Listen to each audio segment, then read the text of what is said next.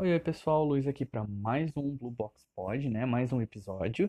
E hoje a gente vai ter outro resumo de quadrinhos de uma das grandes histórias do mundo dos quadrinhos, um dos pilares das formações do mundo dos quadrinhos, que é a Crise nas Infinitas Terras.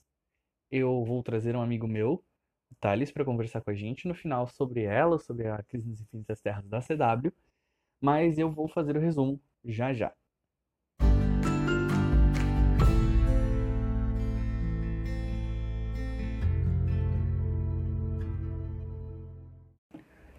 Crise nas Infinitas Terras.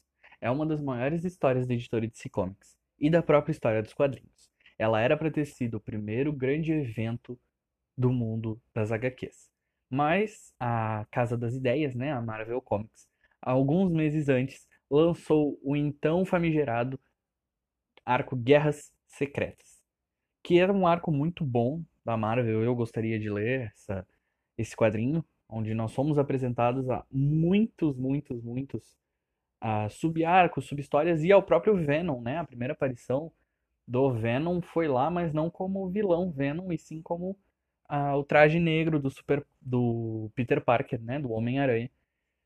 Uh, foi ali que começou e posteriormente foi evoluindo pro Venom que a gente conhece. Uh, roteirizado por Marv Wolfman e ilustrado pelo George Pérez, a essa HQ foi lançada em 1985 e ela foi uma história criada com o intuito de organizar novamente os universos da DC.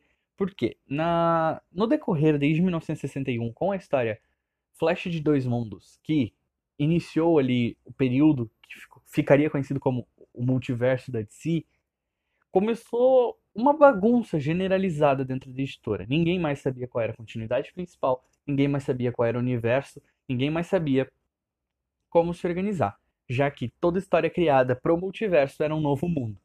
Por isso ficou conhecido como as Infinitas Terras.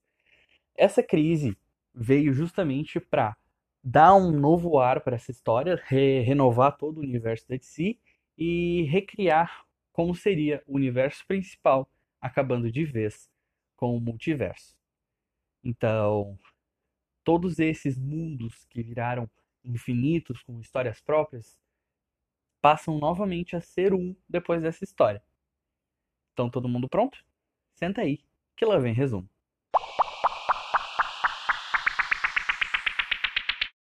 Crise nas Infinitas Terras reorganizou o universo principal da editora DC Comics, e que, por muitos anos, a partir dessa história, deixou de lado a existência do multiverso, focando apenas no seu universo principal e na reorganização da sua linha do tempo. Mais tarde existiria, por exemplo, o selo Elseworlds, que eu citei no primeiro episódio, que é um selo em que se passam histórias sobre universos à parte, mas sem ser de um multiverso em si e sem ser da continuidade principal. Apenas uma história, né?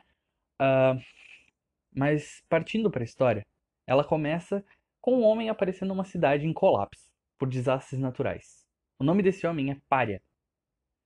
Ele é um ser que viaja de universo em universo, acompanhando as destruições.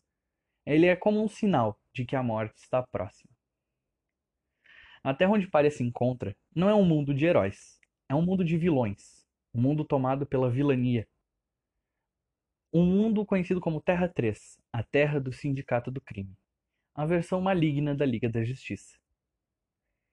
Lembrando, esse evento se passa em 1985. No entanto, alguns heróis, ou no caso vilões, foram mantidos. A Terra 3 ainda é a terra da Vila, ou pelo menos era até os 952, lá. A terra da, do Sindicato do Crime, tá? Então, a, histórias como Vilania Eterna continuaram valendo, porque na reorganização dos 952, o Sindicato do Crime ainda existe na Terra 3. Nessa terra, o mundo estava acabando por desastres naturais. O mundo estava entrando em colapso em si. Desesperado para salvar a, a uma, a alguma coisa, um cientista dessa terra chamado Alexander Luthor, que na Terra 3, Lex Luthor não é um vilão, ele é um herói, manda seu filho para uma realidade alternativa, por meio de uma nave, para cruzar os universos, para tentar protegê-lo. Porque a Terra dele estava sendo em si aniquilada de vez. Não tinha salvação. Então, assim como o Pária desaparece, Alexander Luthor Jr. ou Alex, é mandado para outro universo, a fim de evitar ser consumido pela onda de energia que destruía seu planeta.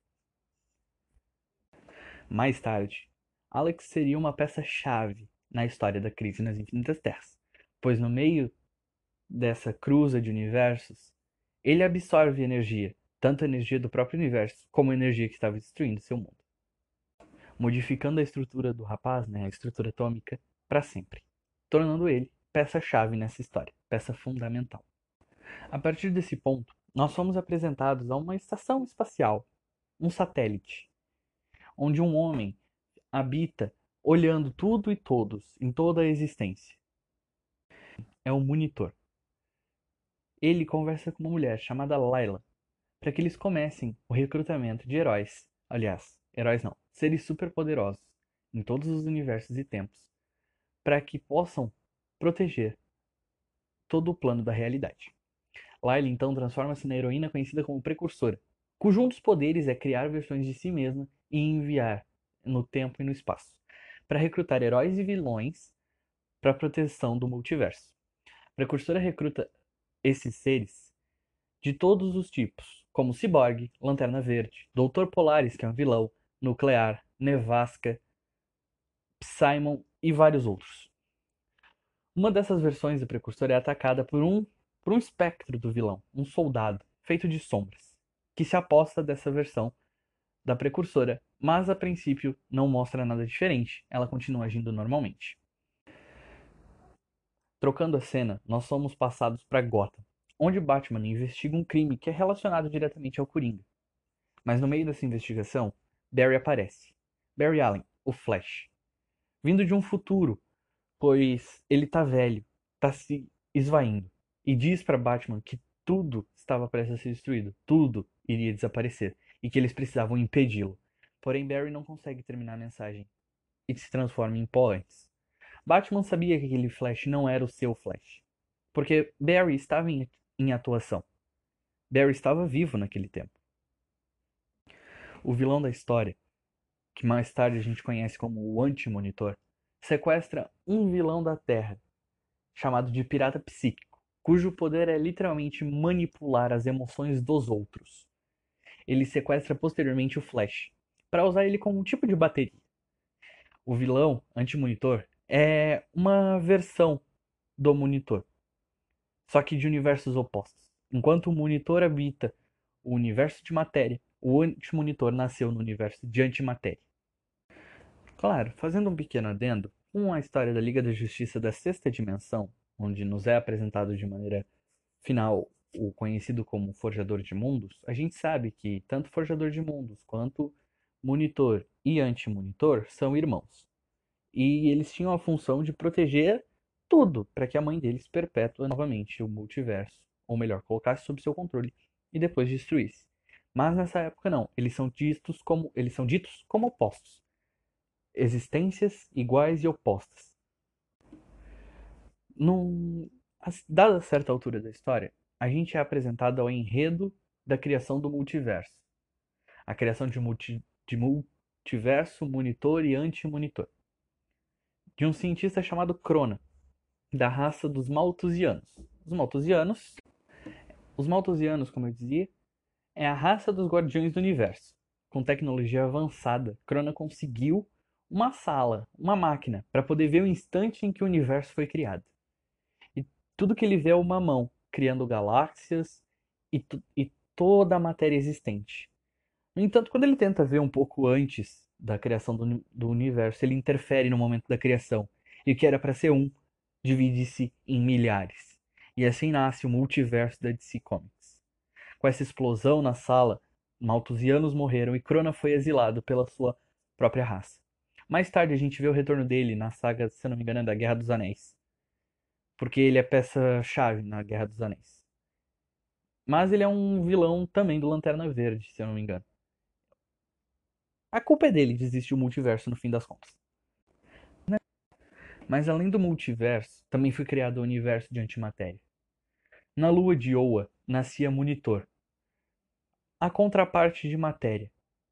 E no planeta Quard, seu equivalente no universo de antimatéria, nascia anti-monitor. Eles sentiam a presença um do outro. E num, e num dado momento eles têm um embate tão poderoso que ambos acabam ficando desacordados por milhares de milhares de anos. Milhões de anos depois, num planeta cujo nome não é revelado, Pária é um cientista e ele faz o mesmo experimento com uma sala de antimatéria para rever o início da criação. Só que nessa interferência, ele acaba acordando e despertando mais cedo o anti-monitor. O anti-monitor começa então a traçar seu plano de dominação, pois cada universo que ele destrói é mais poderoso ele fica. Com essa interferência e o despertar do anti-monitor, Pária acaba desenvolvendo a capacidade de ser colocado no momento em que cada universo vai ser destruído pela onda de antimatéria.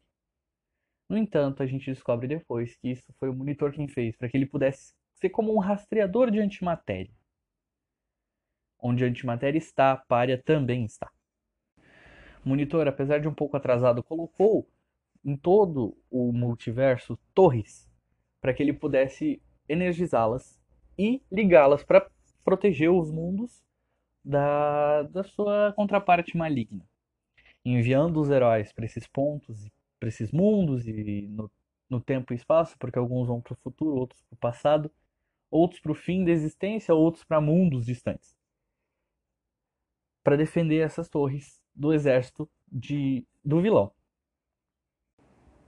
Enquanto o embate entre os soldados do vilão e os heróis e vilões do Anti-Monitor dura, a gente é apresentado a uma personagem chamada Lady Quark, que aparece sendo salva por Pária enquanto seu mundo é destruído. Após salvar Lady Quark, ela e Pária são transportados para o satélite do monitor. Lá nós também somos apresentados a uma versão do Alex Luthor Jr., mais velho, pois seu crescimento já foi acelerado devido à exposição à energia dos universos. Juntamente também temos Precursora e Monitor. Encarando eles, o monitor explica para ele. Nesse ponto a gente descobre que foi o monitor que empreendeu o Pária nesse ciclo de estar tá sempre aparecendo onde a antimatéria vai destruir. Para que ele possa, como eu disse, servir de um rastreador. Assim fica mais fácil para eles verem onde vai ser o próximo ponto que o antimonitor vai atacar. E também é, a gente consegue notar, lendo a história, que antimonitor não escolhe alvo. Ele vai destruindo o que aparece no caminho. Então ele não destrói Terra 1, 2, 3, 4. Não, ele vai destruindo Terra 3, Terra 6, Terra 8, Terra 10, Terra 20, Terra 1 bilhão. Por aí vai. Sem ordem específica. Para onde ele consegue ir, ele consegue destruir. Os esforços daqueles que o monitor recrutou falham. Eles não conseguem proteger todas as torres. Com isso, Precursora mata o monitor sem ter controle de suas ações. Ela estava sendo possuída por aquela sombra que eu falei mais cedo. Monitor criou Layla como um pai, mas ela faria isso. Ele sabia que ela ia matar ele. Então, no seu último suspiro, ele ativa as suas últimas torres, que estavam presas em cinco universos. O... Esses cinco universos ficam presos no universo de Bowles, né? um universo à parte, contido dentro de si próprio para que essas últimas terras existentes pudessem se tornar uma só e não ficarem tão fracas quanto o multiverso era. Porque quando o universo era um só, sólido e forte, o universo de antimatéria não poderia atacar, não podia atacar porque eles eram equivalentes iguais. Então, se um destrói o outro, o outro não prevalece. Eles é destruição assegurada, sabe? É destruição mútua. Um destrói, o outro também acaba desaparecendo, por eles serem equivalentes. Mas ali não. Quando o multiverso surgiu, o que era um universo forte virou muitos universos mais fracos, o que permitiu a invasão do anti-monitor.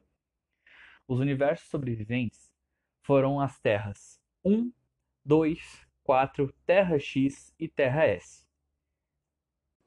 Nesse universo de bolso, era para elas serem fundidas e se transformado numa terra só. Mas como muito fraca, de, muito fraco devido às terras que já haviam sido destruídas pela antimatéria, ele só teve poder para ativar as torres e conseguir fundir parcialmente. Então elas tinham barreiras entre si e estavam começando a se colidir. Ao invés de se fundirem, elas estavam tentando se destruir por causa da aproximação forçada e sem a capacidade, né, sem a força necessária para elas se tornarem uma só.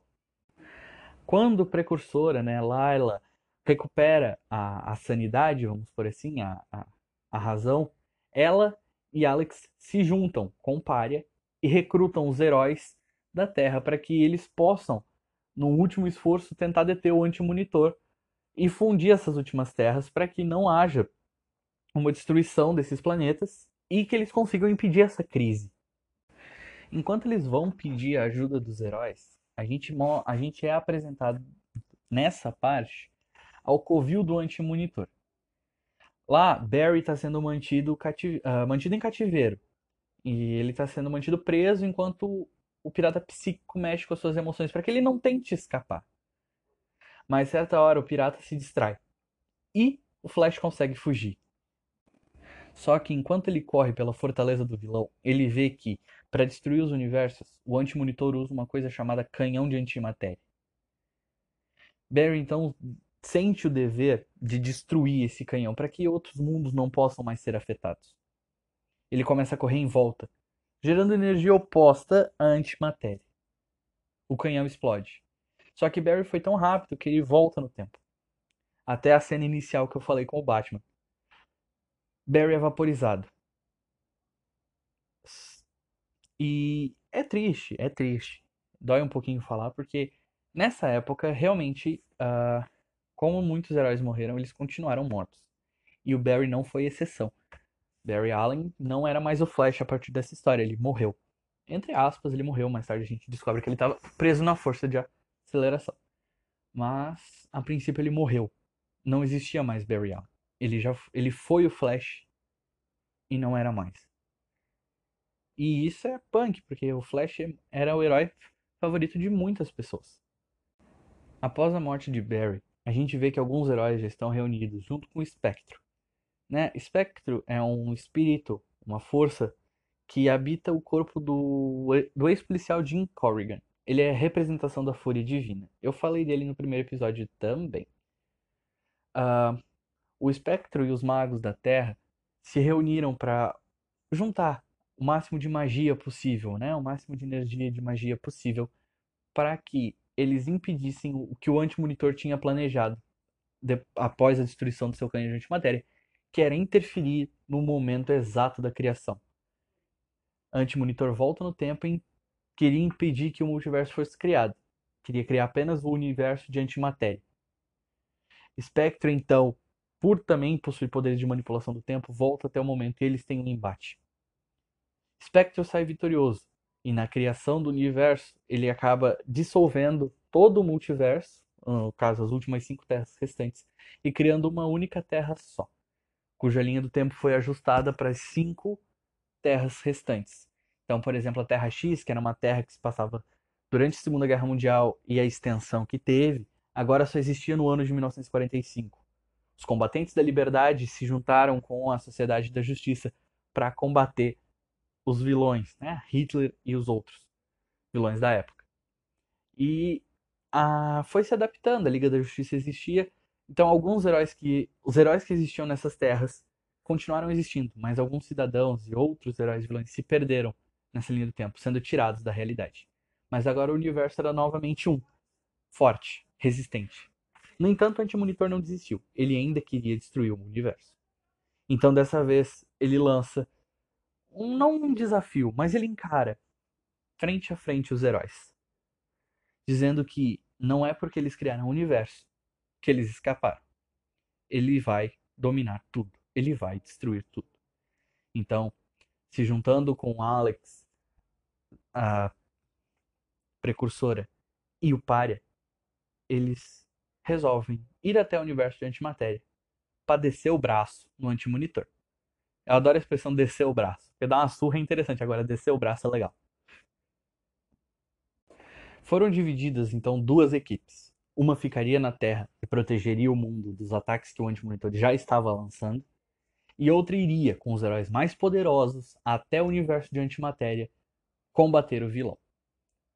Até o próprio Darkseid ajuda, usando a energia de Alex como portal, eles atravessam para o universo de antimatéria. Darkseid de Apocalipse lança os seus raios ômega através de Alex, que é meio que um canalizador entre os universos.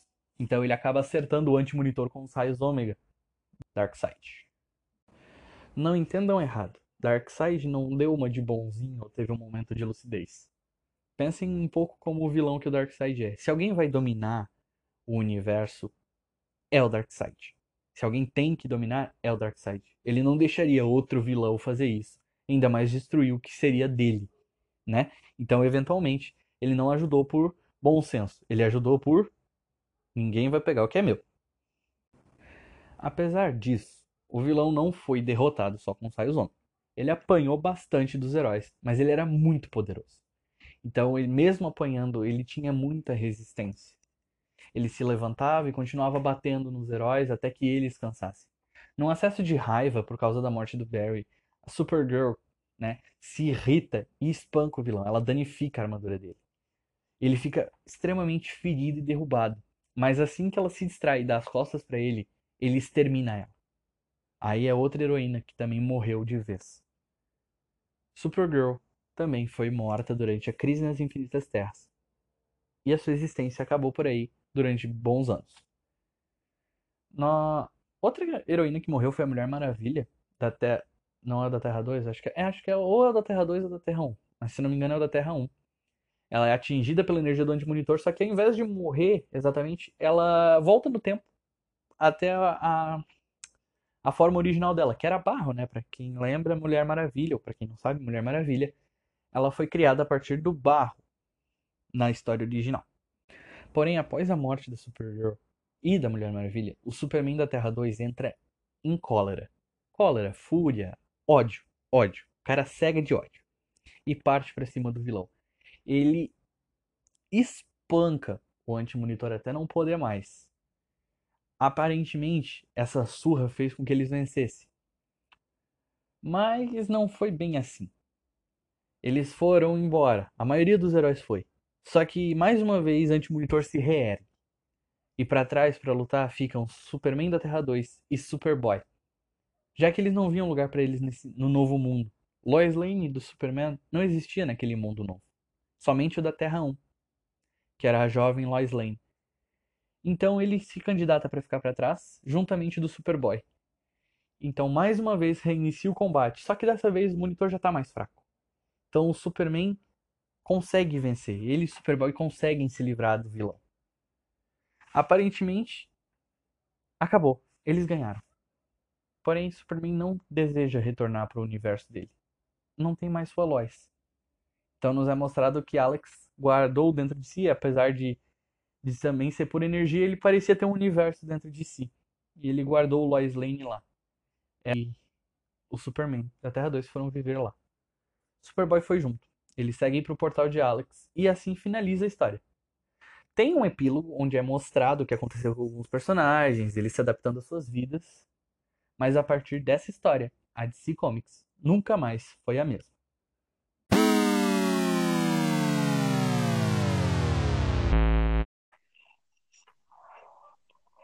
Então, pessoal, como eu falei, eu, eu trouxe um amigo meu para conversar com a gente. Ele também é fã desse universo nerd em geral, é o Thales. Beleza, Thales, uh, te apresenta um pouco aí pro pessoal. Hum, e como ele já falou, meu nome é Thales, eu tenho 18 anos. E, para ser bem sincero, comecei a gostar desse, desse mundo e tal desde pequeno. Eu comecei com jogos eu, muito, muito pouco tempo depois mesmo, eu já comecei a curtir algumas HQs e em seguida, uns anos depois, eu parti para os animes. É, eu e o Thais, a gente se conheceu na escola, até para o mundo dos animes quem me arrastou foi ele, eu não assistia muitos.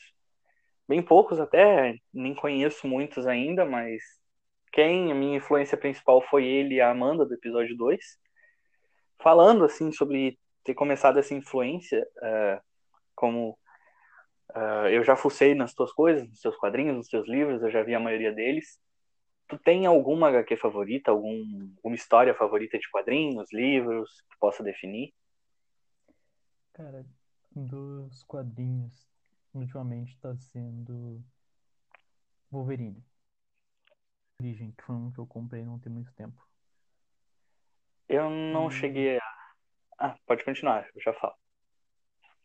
Dos livros, tipo, sei lá, eu sempre curti ultimamente tal, eu tenho curtido mais terror, então Eu acho que meu livro favorito tá sendo Baseado nos Sonhos Ruins, de Stephen King.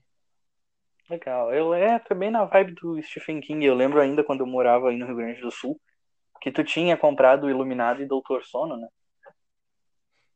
Cara, eu levei uns três anos pra ler o Iluminado. É, e demora. Ah, tu, tu tinha It a coisa não? Eu não lembro.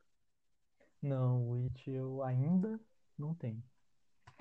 É, falando ali sobre o Wolverine, eu adoro os tons das histórias do Wolverine, que são sempre mais pesadas, né? Sempre mais, como eu vou dizer, humanas, mais adultas do que muitos quadrinhos por aí que tu vê que levam para um tom de mais brincadeira.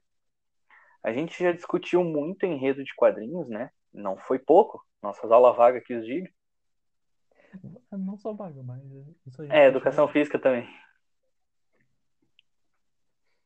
Saudade do Vasco. Mas. Ah tá, só explicando, piadas internas. O Vasco da Gama era a nossa escola, para quem tá ouvindo. A gente. É, a gente tinha muita aula vaga, vamos por assim. Das 10 ao meio-dia. Mais ou menos. Mas era uma escola boa, não era ruim. Nesse tempo todo a gente discutia quadrinhos, convivência humana e planos de dominação mundial. Hum, inclusive Mas- barcos. Inclusive barcos. Tu, ah, agora voltando um pouco para a crise nas Infinitas Terras, tu teria alguma coisa que tu mudaria nessa crise, por a gente já ter discutido o enredo principal dela algumas vezes? Cara, parando pra pensar, sinceramente, eu pensei bastante nesse assunto e tal, na primeira vez que tu comentou sobre. E, sinceramente, eu mudaria um ou outro personagem que morreu. É Não interessante. muitos, mas É, porque tivemos ali, Talvez. É, nós tivemos ali grandes mortes, né? Mulher Maravilha, ah, ah, Supergirl, Flash, que estão entre os principais, mas muitos morreram, muitos se perderam.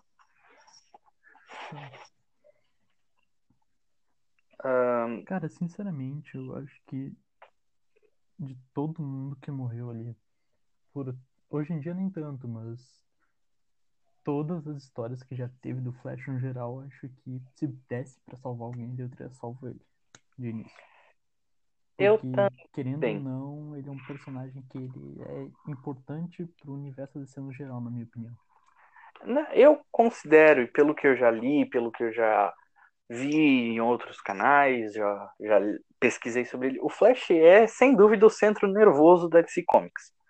Porque o Superman ergueu essa casa, né, construiu essa ideia, o Batman, com a sua popularidade, suas histórias, ergueu toda essa estrutura, mas encarando de um ponto mais fora desses dois personagens, sem o Flash, não existiria o multiverso, não existiria equipes, não existiria nada. Tanto que isso é mostrado em Flashpoint, quando ele resolve salvar a mãe dele, não existe mais Flash. O que, que acontece com o mundo? Uma série de eventos catastróficos que leva à destruição mundial. Exato. Tipo, é, foi nisso que eu pensei mais quando tipo, eu vi que ele morreu e tal. Eu fiquei, mano. Olha, olha isso. É, Aí, aí entra aquela história do legado, porque quem não leu, quem não acompanhou, até não sabe. Mas quando Barry morreu, quem assumiu o posto de Flash foi o Wally West, que é dito e é provado o Flash mais rápido de toda a DC Comics. Só que, dentre o Flash do Wally e o Flash do Barry, eu não acredito que o Wally seja tão importante. Por quê? Ele teve sim sua construção, seus anos de glória e a sua importância. Mas o Barry foi um pilar, como eu vou dizer, sem precedentes. O, o cara pode não ser o mais rápido, porque a DC tenta. Ten, tenta não, é, a DC tende a torturar o Barry, né? Ele não é o mais rápido, ele não é o mais poderoso, ele não é o mais forte, e mesmo assim ele é o mais importante, porque se não fosse o Barry, não teria o Wally, não teria multiverso, não teria ninguém. E ainda assim não não não, não dão o, prota- o protagonismo que o Barry merece. Ah, mas ele tem a sua revista própria. Tem, mas na revista própria Não é dele coisa. Exatamente. Na revista própria dele está sempre enfrentando, enfrentando novos vilões ou vilões antigos. E recentemente eu estava vendo algumas publicações, porque eu acompanho algumas páginas no Instagram que publicam as edições mais recentes, o reverso to, uh, tomou conta do corpo do Barry. Daí, é. Daí eu fico pensando nisso. Poxa, o Barry não tem um minuto de paz, ele não tem um minuto de sossego, e mesmo assim, sem o Barry, a DC Comics hoje em dia não fica. Cara, eu acho que se não tivesse o Barry, se não tivesse um Flash no geral, eu acho que metade do universo DC não existiria. Metade das histórias. Na, é, se a gente parar para pensar de uma maneira fria, a, todos os Novos 52, a fase do Renascimento e a consequente. Uh, como é que eu vou colocar isso em palavras? A consequente. O consequente conserto da linha do tempo foi, fe é, foi feito em O Relógio do Fim do Mundo, o Relógio do Juízo Final, do Superman, não seria possível sem o Barry. Porque sem o Barry não tinha multiverso, que por consequência não tinha mais. Uh, não ia nos apresentar os personagens como foi a antiga Sociedade da Justiça, sendo trazida de volta com o Jay Garrick. Não ia ter uh, Sindicato do Crime, não ia ter as Infinitas Terras, não ia ter a crise e não ia ter o Flashpoint. Por consequência, não ia ter os Novos 52, não ia ter Noite de Trevas Metal, não ia ter Morte, uh, Death Metal, é Dark Knights Metal, é Noite de Trevas Metal, é Morte, que é o arco atual.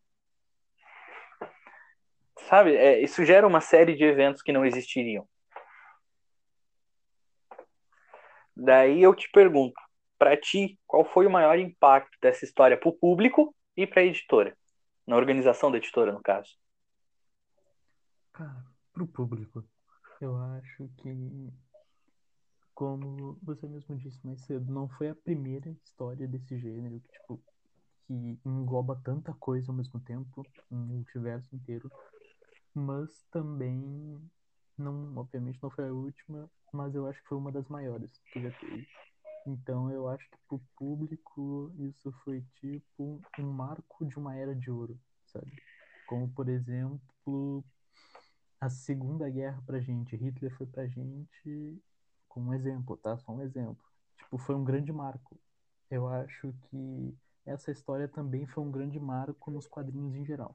Tu acha que ela, pondo em outras palavras, tu acha que basicamente, assim como Hitler para a história da humanidade, a crise nas infinitas terras estabeleceu pontos importantes a não serem repetidos, a serem marcados de maneira diferente para o futuro. Exato. E, cara, para a editora em si, explicando de uma forma bem simples, foi muita grana. É, além de muita grana, os caras também conseguiram voltar aos trilhos, né? Porque a DC tinha perdido muito a mão nessa época. Eu, eu, tipo, eu nunca li realmente, nunca tive a oportunidade de ler todo esse quadrinho completo e tal. Porém, por muita coisa que eu já vi gente falando, inclusive você tava realmente muito, muito confuso. É, é porque. Você achando pra todo é, pelo que eu entendi. É, é que, que que aconteceu? Eu expliquei isso até no resumo. Chegou um ponto que a partir de Flash de Dois Mundos, né, lá de 1961, a DC começou a criar histórias e histórias e histórias e histórias, só que não dizendo, ah, isso é só uma história, não é um universo. Não, dizendo, isso é um novo universo, vamos explorar. Que acabou perdendo a continuidade oficial, acabou perdendo o raciocínio concreto, e, e eles não tinham mais para onde ir, eles não tinham mais o que fazer, senão fazer o primeiro reboot da editora, né, que depois ficou marcada pelas crises. Porque, uh, como eu disse, eu creio que o Barry é o pilar central da DC, porque, bom, de Crise nas Infinitas Terras até Crise Infinita, o Barry estava preso na força de aceleração, mas estava dado como morto. Sim. E nesse período não houve reboot, era um universo único da DC, eram histórias ali. Até. Até aí era, era tranquilo. É, mas daí que a, a, a editora teve a grande sacada. Com Crise Infinita e o Superboy Prime quebrando a parede da realidade, recriando o multiverso, não foi mais um multiverso infinito e desorganizado. Começou os 52 universos originais. Começou a organização. Só que quando eles viram que essa parte dos 52 não ia dar o, o lucro que eles queriam, o que, que eles fizeram? Flashpoint. Aproveitaram que a história de Flashpoint era grande e apagava a referência do universo e foram lá e fizeram os Novos 52. Foi meio que uma saída de emergência. Exatamente.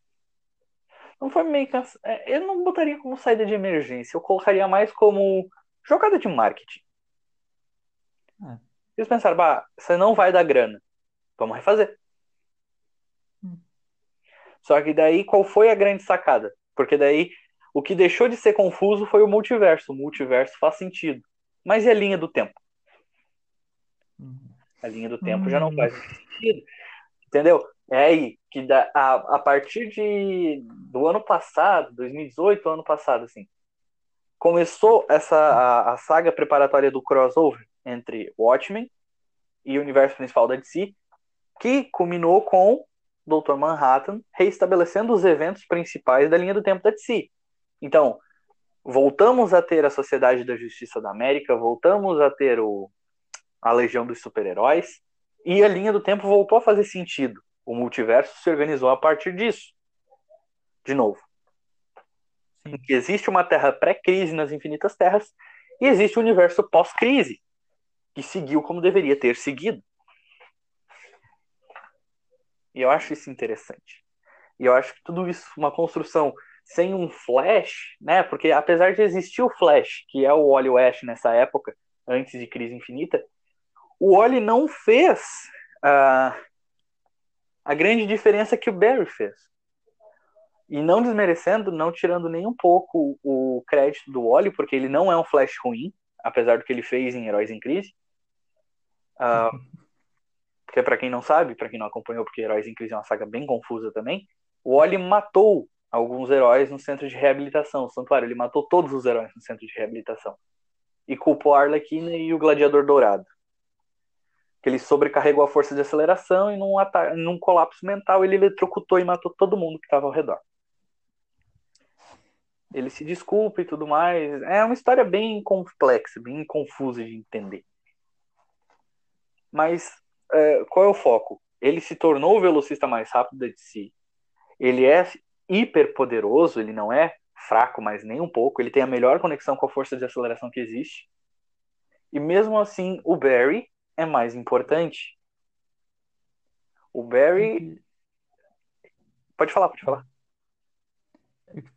Na minha opinião, além de todo esse caso, como você está dizendo do Barry ser mais importante, eu acho que. Cara, o Barry. O pessoal, o pessoal prefere e gosta mais do Barry em si, porque o Barry ele tem muito mais feitos importantes. Mesmo que o Wally também tenha, não. Tipo, no meu ponto de vista, não é um texto que o Barry já tem, tá ligado? Do quanto o Barry conseguiu em todo esse tempo mesmo que ele não seja o melhor, o mais rápido, o mais forte, o mais inteligente, olha tudo que o cara já fez. Não, então sim. eu acho que é por isso. Não, mas dos Flashes eu acredito que ele seja o mais inteligente dos Flashes, né? Porque na Flash Family nós temos o Flash original, que não tem muito destaque, mas tem seus méritos. Que sem o Jay Garrick a gente não teria o Barry, né? O Barry passou a existir inspirado no Jay Garrick. Ele se tornou o Flash inspirado nos quadrinhos do Jay Garrick na história original. Então nós temos o Flash original, que é o Jay. Nós temos a Revolução da Era de Prata, com a criação da Grande Era dos Heróis, que é o Barry, que o cara criou, rebutou, mudou e fez tudo de novo com, uh, com o multiverso sem querer ainda por cima. Porque ele criou o multiverso por um erro, que ele foi parar no universo da Terra 2. Ele rebutou o universo sem querer, porque ele salvou a mãe dele e criou o ponto de ignição. E ele transformou tudo de volta, impedindo ele mesmo de conseguir uh, salvar a mãe dele. Então, ele tem uma construção muito profunda, tanto que não é à toa que o Barry é o símbolo de resistência, ele é o maior símbolo de, de, de esperança da DC. Enquanto o Superman é a esperança da DC, é o cara que irradia a esperança para as pessoas, porque enquanto existia um Superman a esperança, o Barry é o símbolo de que enquanto tiver vivo tem esperança, porque o cara sofreu um monte a vida inteira, perdeu a mãe, perdeu o pai, perdeu amigos, já perdeu, já destruiu o próprio mundo e continuou resistindo, continuou tendo esperança de que tudo ia ficar bem. De uma maneira que nenhum outro herói ali já fez. Sim. Então, tipo, acho que é isso que me faz mais gostar do Barry. Eu também, ligado? tipo, tem também aquela questão do sempre colocam velocistas mais rápidos e mais fortes que ele contra ele. E o Barry sempre dá um jeito de se sobressair. Tem até Uma coisa- tipo, ah, eu sou o mais rápido. E, tipo, tem uma lista inteira e ele tá em último, tá ligado? Eu adoro, eu adoro a abertura da primeira temporada, episódio 10. Meu nome é Barry Allen e eu não sou o homem mais rápido do mundo. Que é a única abertura realista dessa série. Sinceridade é tudo. Sinceridade é tudo, mas uma coisa, ah, já falando na série, aproveitar que tu deu esse enredo, eu ia chegar nela mais cedo ou mais tarde. Tu chegou a assistir o crossover nas Infinitas Terras da CW? Cara, ainda não, eu tô enrolando muito pra assistir. Eu vou te dizer, como quem quadrinhos, né? Eu li, eu assisti e pra adaptação das séries eu gostei. Gostei, mas teve uma coisa que me deixou muito, muito irritado com o crossover.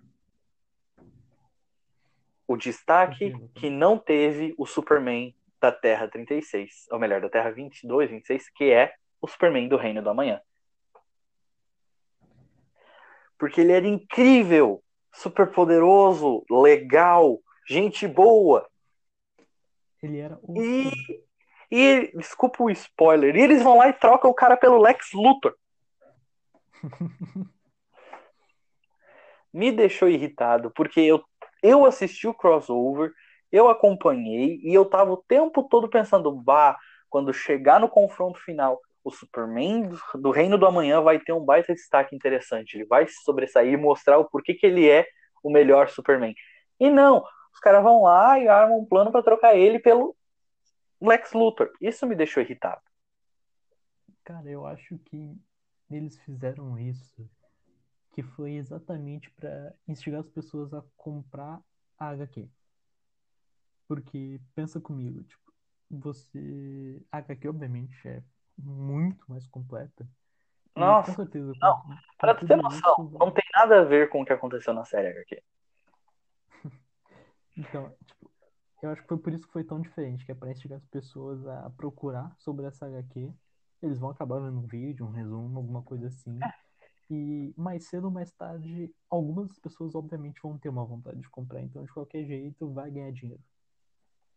Sim, mas um, eu achei interessante eles terem feito diferente, porque não ia ter como eles colocarem o que foi os quadrinhos na série, principalmente por a série, aliás, pela série, ter toda uma construção de universo extremamente diferente do que é o universo principal da DC, mas Uhum. também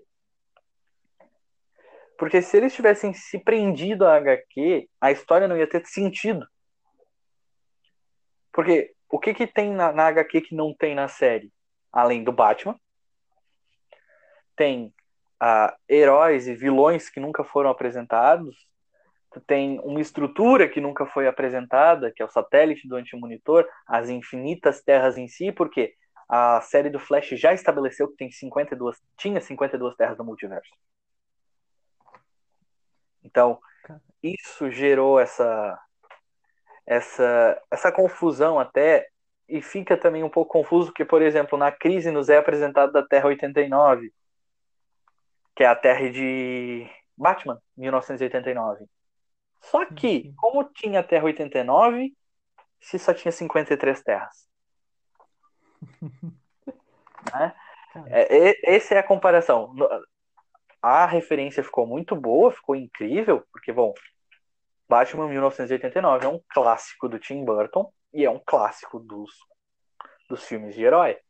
Assim como a Terra de Titãs e tudo mais. Mas daí eu te pergunto, como tinha a Terra 89, se a Terra acabava na Terra número 53, que na verdade era a Terra X?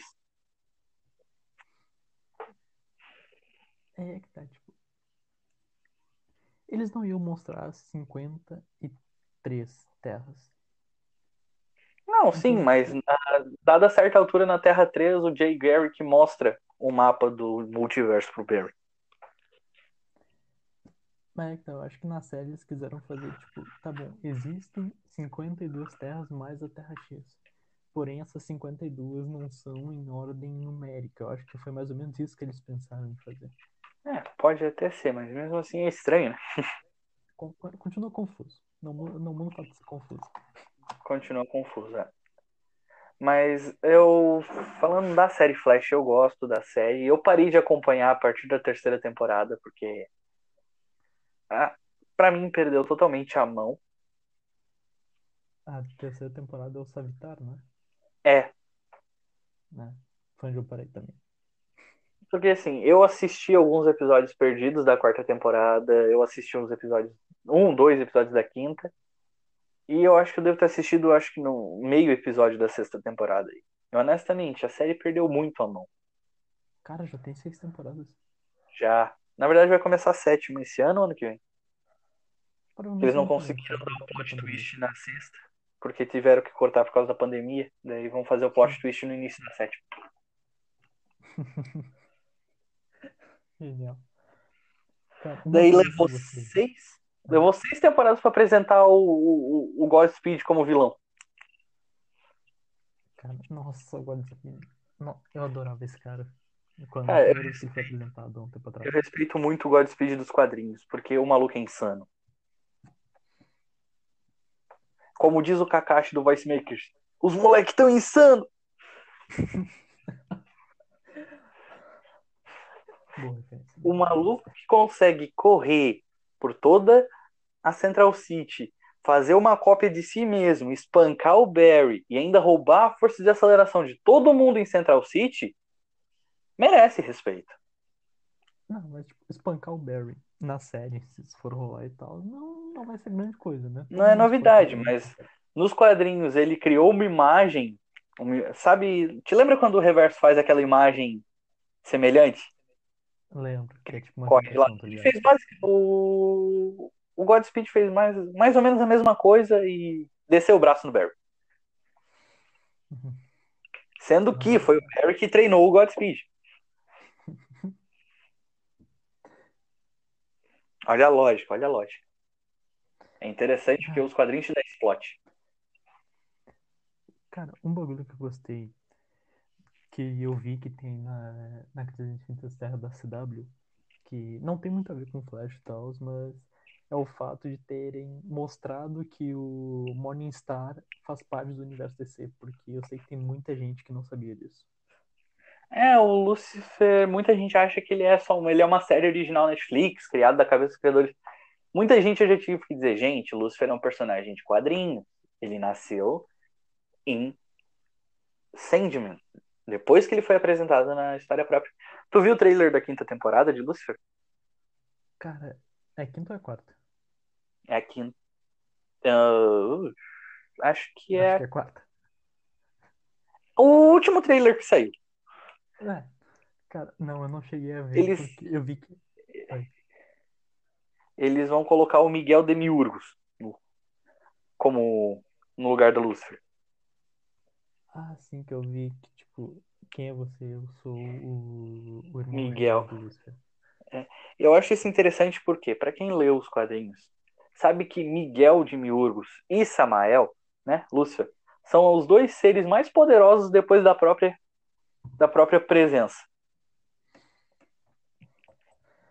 Que Isso, quem não acompanha os quadrinhos já vai ganhar informação extra. A presença, Yahweh, a mão, a, a voz, é a entidade Deus da DC, é o tipo Above All da Marvel. Só que ele, a própria presença criou Miguel com o poder de esse é o poder esse é o legal do Miguel. Miguel tem o poder de criar qualquer matéria que ele quiser. Qualquer ele pode criar matéria do nada. Ele é quase onipotente. Lúcifer é tão poderoso quanto Miguel. Enquanto Miguel pode criar matéria Lúcifer pode dar forma à matéria que ele quiser. Então, Lúcifer já criou um universo pode falar eu já complemento a foi informação uma dupla perfeita. Foi realmente pensado pra um completar o outro. Exatamente. Ah, E aí entra a discussão de que Samael se revoltou contra Deus. Não, na, nos quadrinhos Samael não queria que os humanos tivessem livre-arbítrio. Por isso ele, ele e Deus discutiram e Deus deu a opção para ele de ir para o inferno, que é um lugar onde a visão dele não chega. Isso segundo a presença, né? Mas não se dá para saber até que ponto isso é verdade.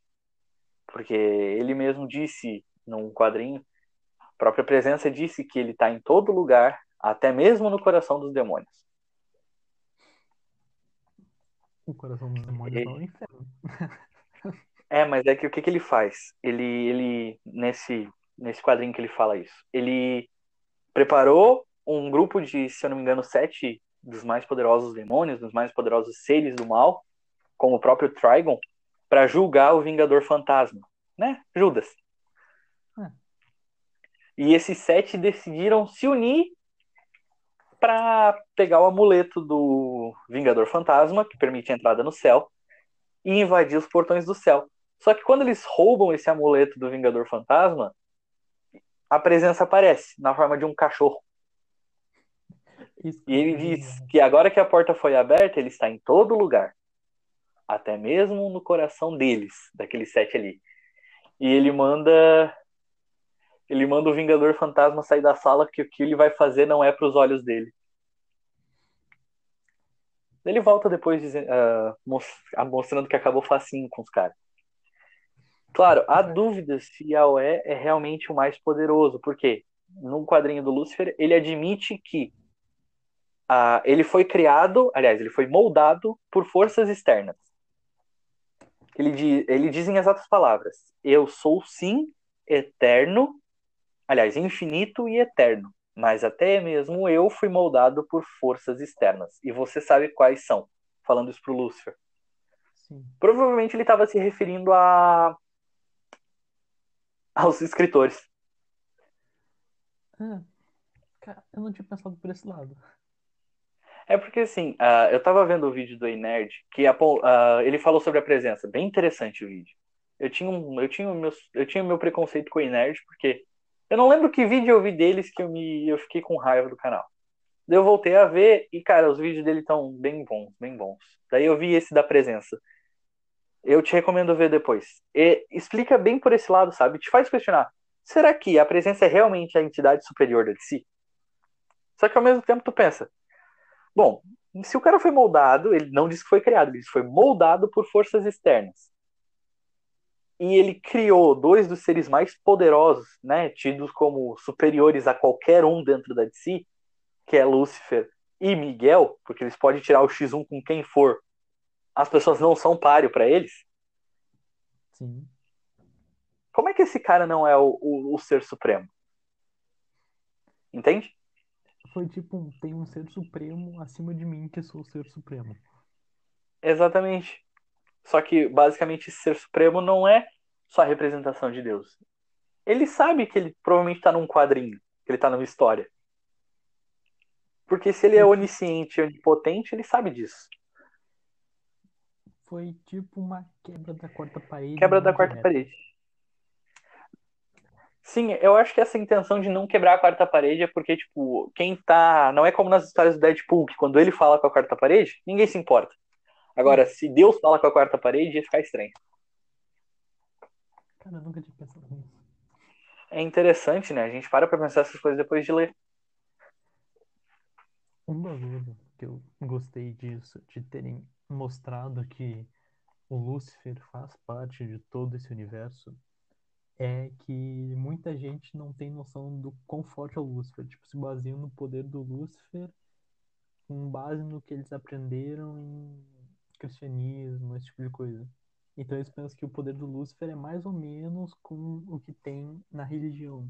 É, é que aí que é. tá. Ah, aí é que tá. Eles se baseiam realmente na religião, porque eles, muita gente não entende que esse Lúcifer é o Lúcifer dos quadrinhos. É outro poder, é outra história, é outra criação. Como eu disse, ele não foi expulso do céu por se rebelar contra Deus e querer assumir o lugar dele, como é dito na religião cristã. Não.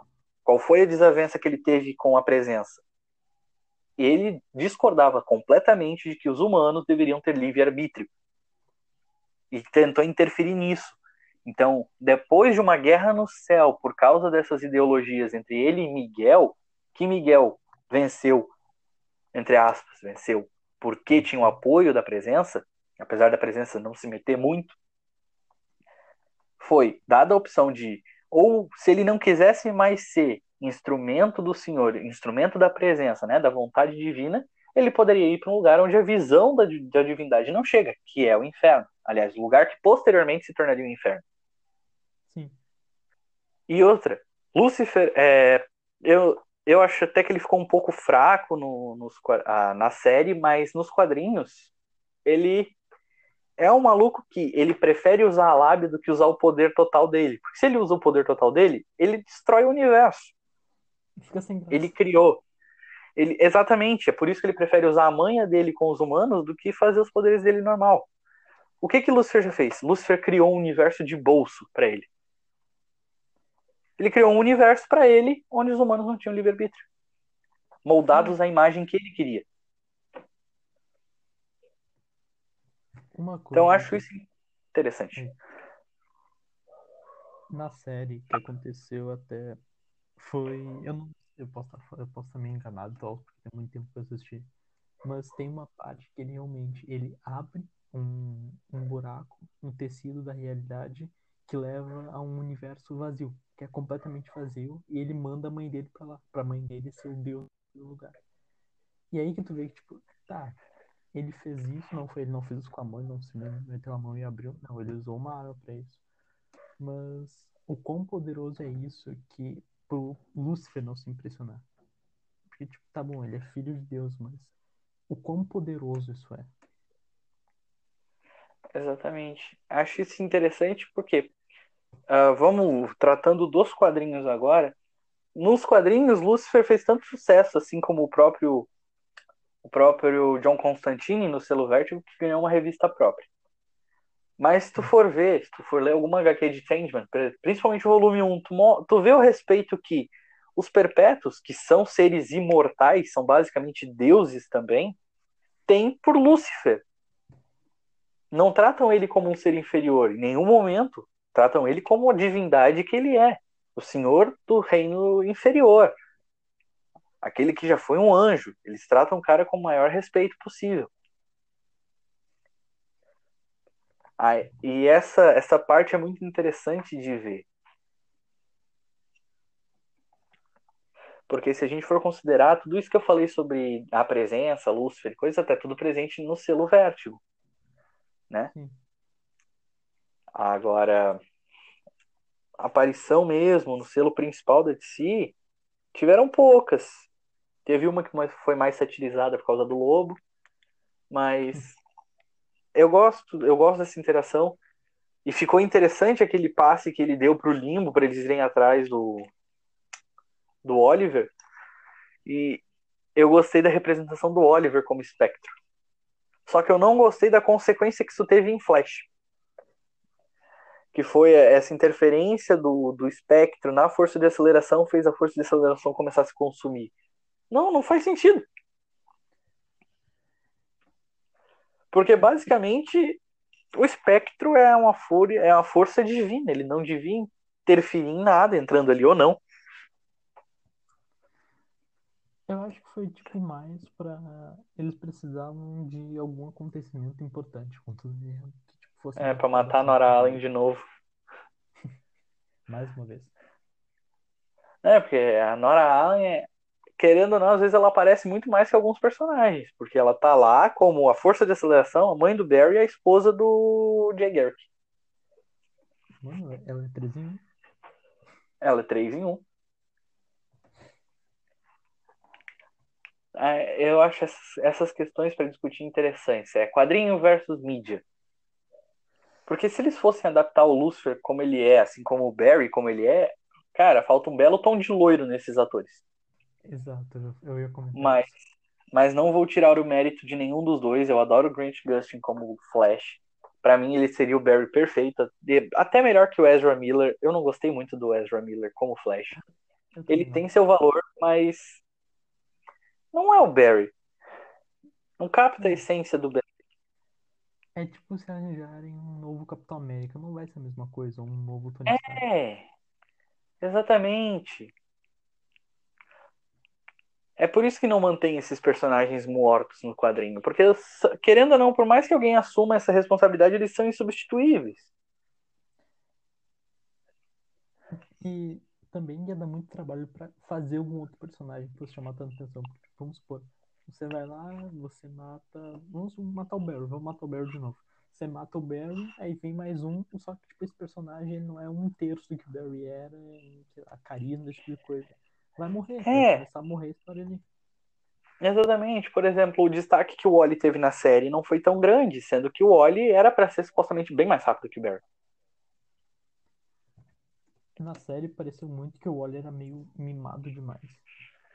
É, deu toda essa impressão, né? Ou então a própria Iris, que era uma personagem muito legal, virou um porre. Ela ficou chata. Muito Nossa. chata. Ela era divertida, ela era desafiadora. Não, no fim ela virou uma tiazona chata. Ela, tipo, eu, uma cena que eu lembro bem é ela descobrindo que o Barry era o Flash. Tipo, como ela fez essa ligação, como ela ligou tudo isso. Aí você ver nas últimas temporadas e ela fala: Nossa, onde está meu celular? Né? Tipo isso? Ela, parece que ela perdeu uma parte do celular. Exatamente. Exatamente. Sabe o que, que para mim, para mim, é opinião pessoal, o que que falta na série do Flash? Falta retornar o Flash Reverso. Ah, mas ele aparece. É, mas ele aparece como coadjuvante. Falta o Flash Reverso ter de novo o destaque que ele teve na primeira temporada. Por quê? Um vilão tão bem construído que tu torce mais pelo vilão que pro Barry. Cara, tu me conhece, sabe? Tipo, nas aulas eu sempre falava isso. Que pra mim o Flash Reverso era a alma daquela série. Ele era. Nem quando trouxeram ele na Terra X ficou tão legal quanto ele era na primeira temporada. Que era aquela interação. Uma coisa que eu gosto muito do reverso, que é do reverso, não do zoom, nem do professor, nem não do zoom, né? Que para quem não sabe, o zoom nos quadrinhos não tem nada a ver com o zoom na série, porque o zoom nos quadrinhos ele não tem super velocidade. Nos quadrinhos o zoom ele tava lá quando a esteira cósmica explodiu, então ele adquiriu a capacidade de diminuir o tempo ao seu redor, dando a impressão de que ele tá correndo rápido. É tipo tartaruga. que- Não engano, qual Tipo tartaruga, só que numa escala universal. Sim. Porque ninguém sente ele diminuir o tempo. Ele diminui o tempo ao redor dele, diminui o tempo pra ele, que dá a impressão de que ele tá indo muito rápido.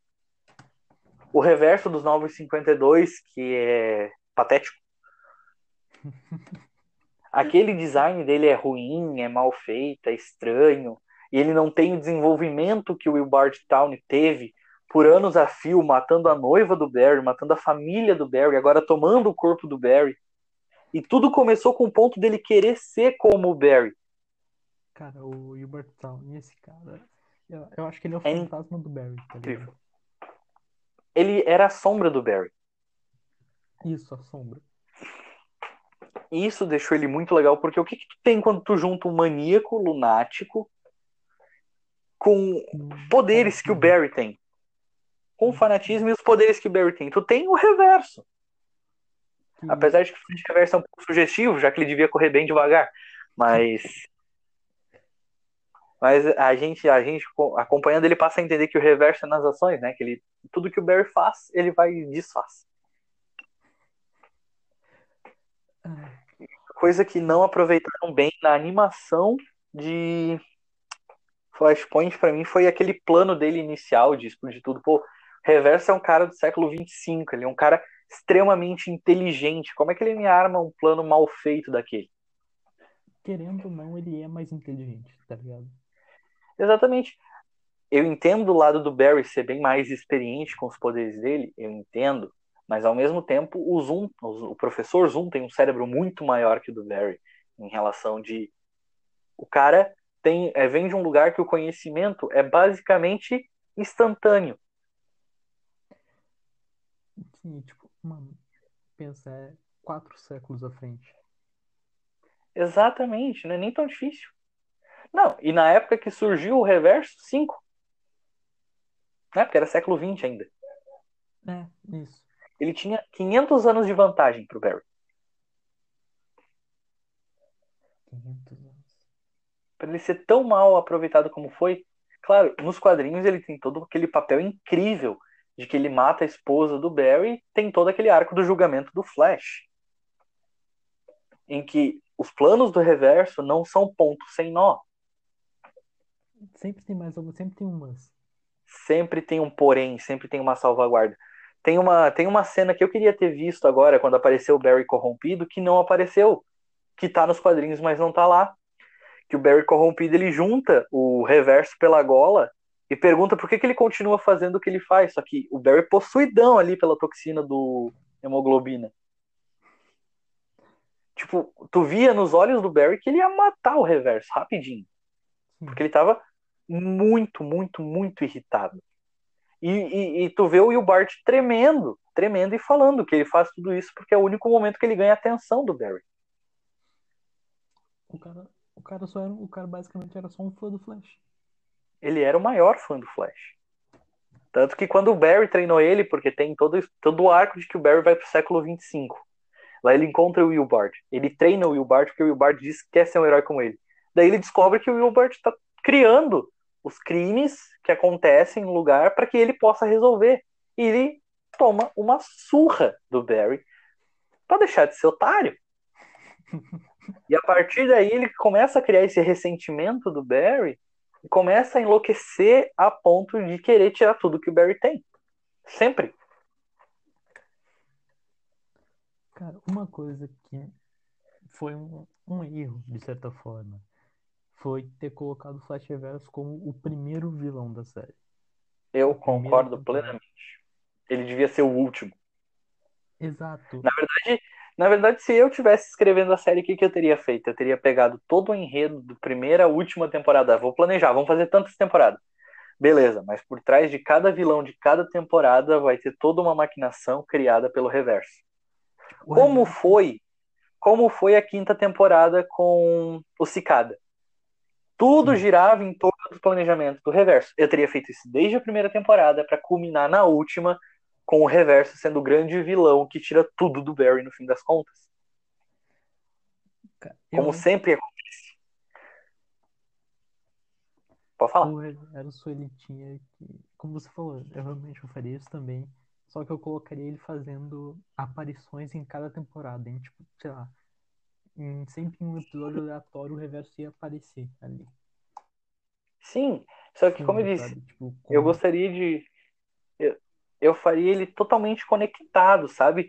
Que as pessoas, como foi na quinta temporada de, por exemplo, a Excess conversando com ele para saber as interações dele, ou os vilões recebendo o planejamento dele ao longo dessas temporadas, para, como eu disse, culminar ele sendo o grande vilão, culminar ele sendo o reverso.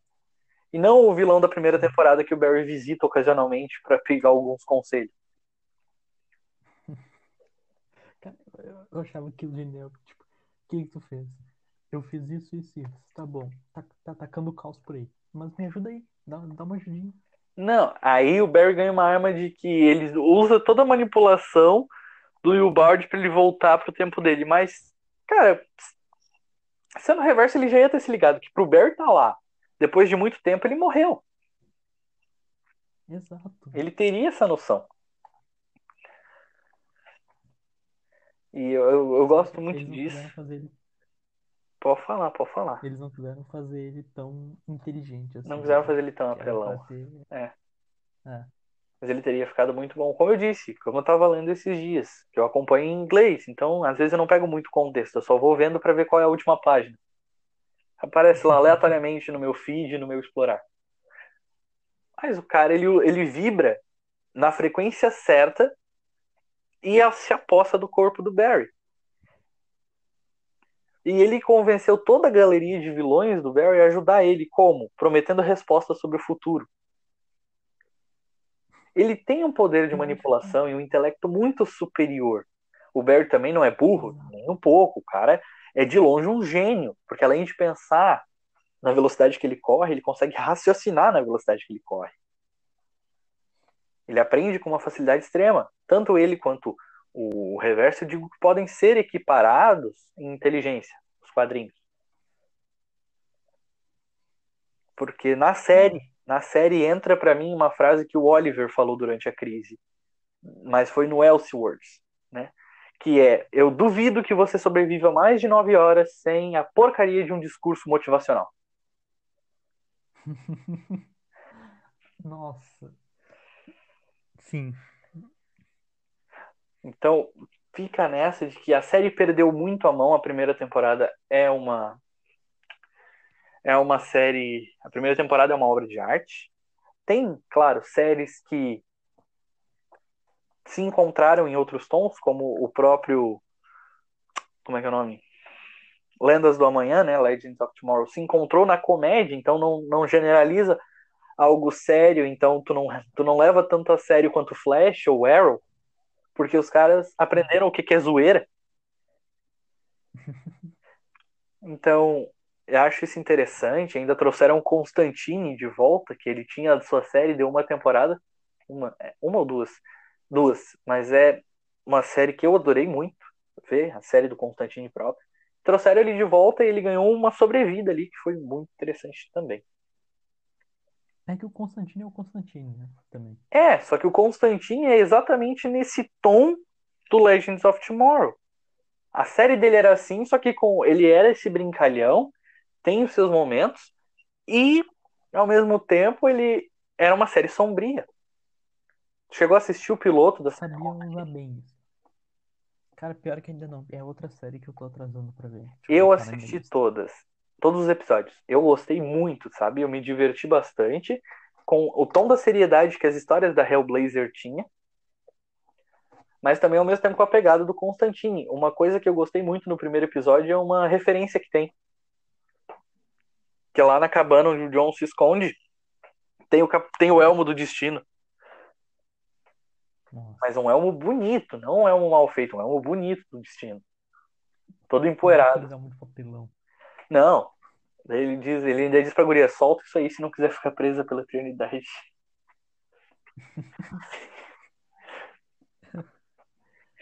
Eu acho, eu acho muito interessante colocar sempre nessa pauta quadrinhos versus a mídia.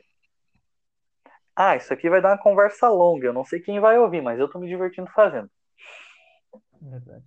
Uma coisa que eu quero discutir contigo, porque com o Gustavo, que é um amigo meu, a gente vai discutir futuramente o, o, MCU, né, o universo cinematográfico da Marvel.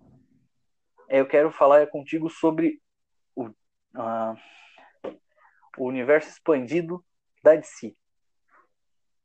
Mas isso vai ficar para um próximo episódio. A gente vai falar só sobre os filmes da DC Comics. Ótima ideia. Sim, porque eu, por exemplo, eu adoro os filmes do Snyder. Adoro. Eu adoro, mas porque eu entendi o que, que ele queria montar ali. E na sua opinião, o que, que ele queria montar? Ele queria montar uma história que, que não fosse simplesmente ah, o Superman é o Superman, ele é a esperança, ele é bonzinho. Não. O Superman, ele é.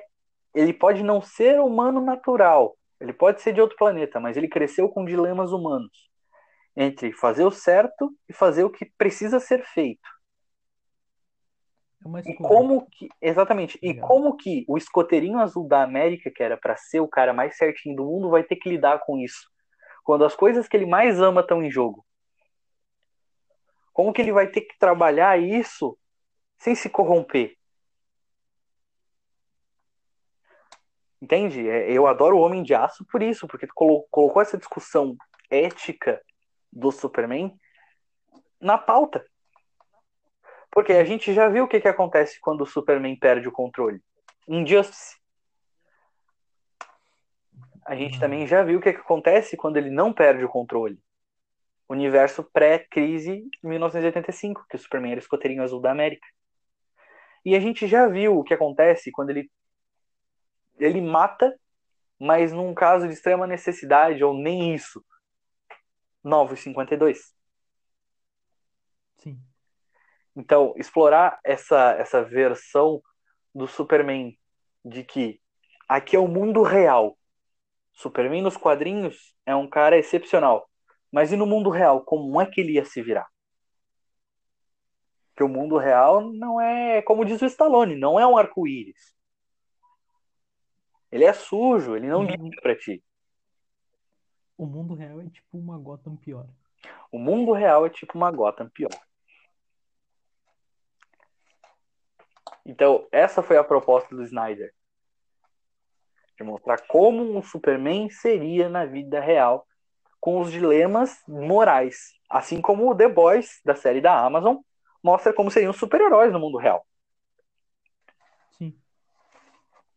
Então eu acho que eu gosto dos filmes dele particularmente por isso e porque eu acho que assim, claro, não comparando com Christopher Nolan, que fez a trilogia do Cavaleiro das Trevas, que como diz o programa do Adoro Cinema, hoje a gente vai falar de filmes de super-heróis. Qual o melhor filme de super-heróis de todos os tempos e por que que é Batman no Cavaleiro das Trevas?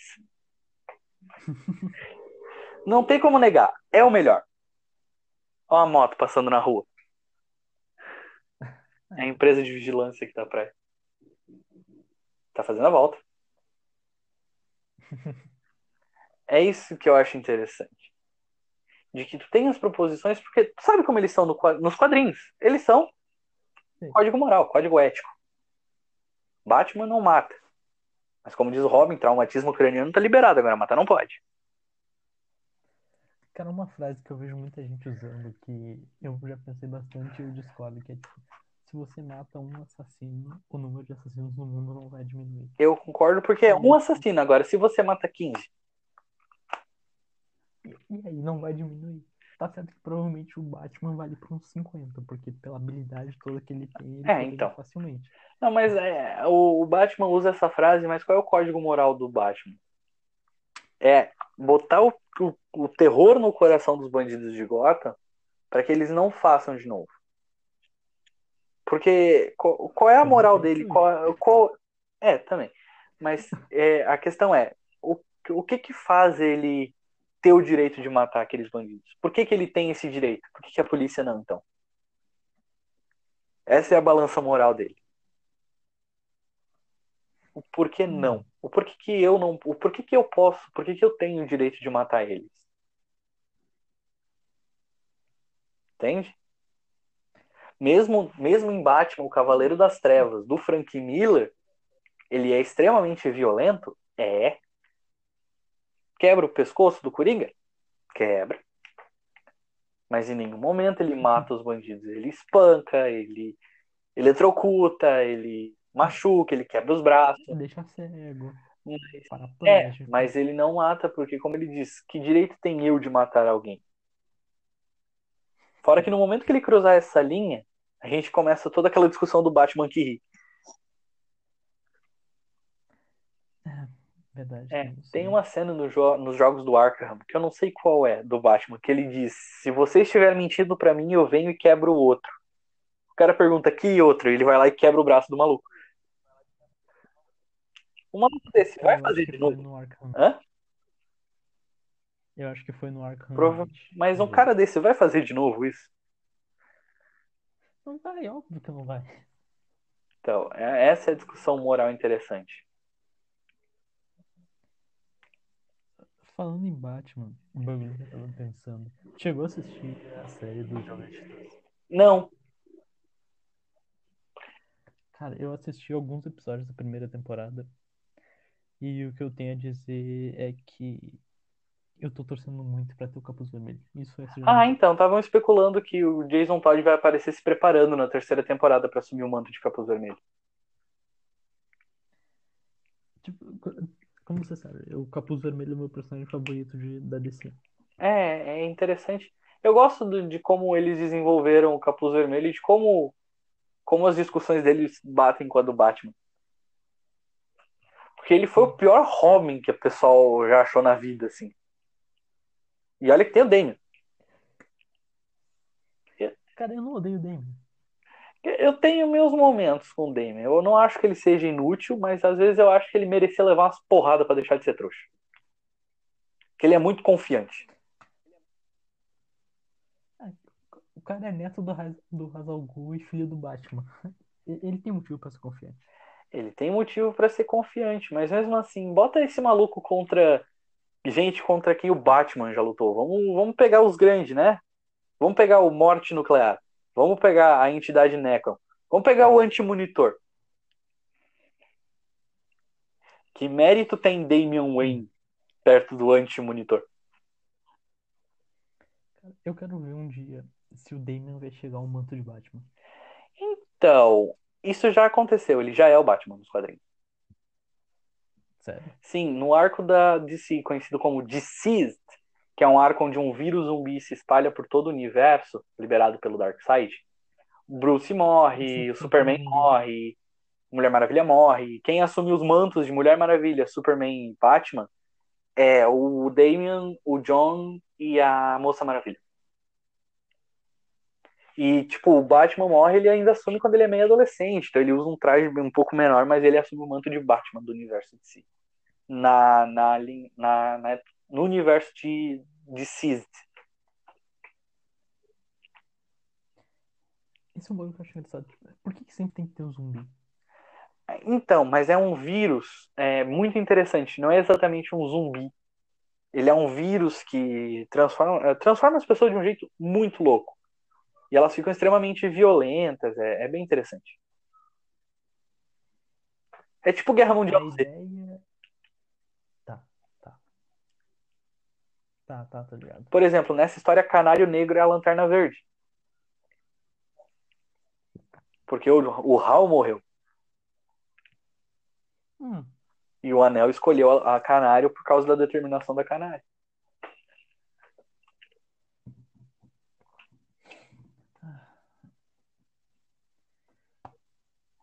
cara, eu sei. Não tem muito a ver, mas não teve uma época que o Batman ele foi Lanterna Branco. Foi, na verdade, foi aqui no dia mais claro que ele, ele ficou com o anel por uns minutinhos. É, tá. Eu, eu tava com essa imagem na cabeça, eu, tava pensando se era loucura minha ou se já tinha acontecido mesmo. É que é um painel muito legal. Na real, o Batman ele já foi um Lanterna Verde e um Lanterna Amarela. Por causa do anel do, ah, do anel do Lanterna Verde, ele pôde tirar o anel do, do Sinestro, porque ele foi escolhido por ser o cara que mais inflige medo no coração das pessoas na Terra. O cara é o Batman, né? É o Batman. Não dá nem pra falar nada. Não tem como.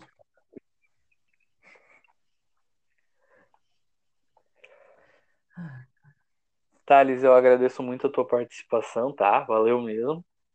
Como eu disse, ainda vou, vou fazer aqui um roteiro para nós. A gente vai discutir o universo cinematográfico da DC. Ah, depois eu te mando também no WhatsApp o que eu vi dos quadrinhos para tu dar uma olhada, para tu ver o Damian de Batman. Sim, sim, valeu. E valeu mesmo, parça. Até mais. Falou aí. Foi um prazer.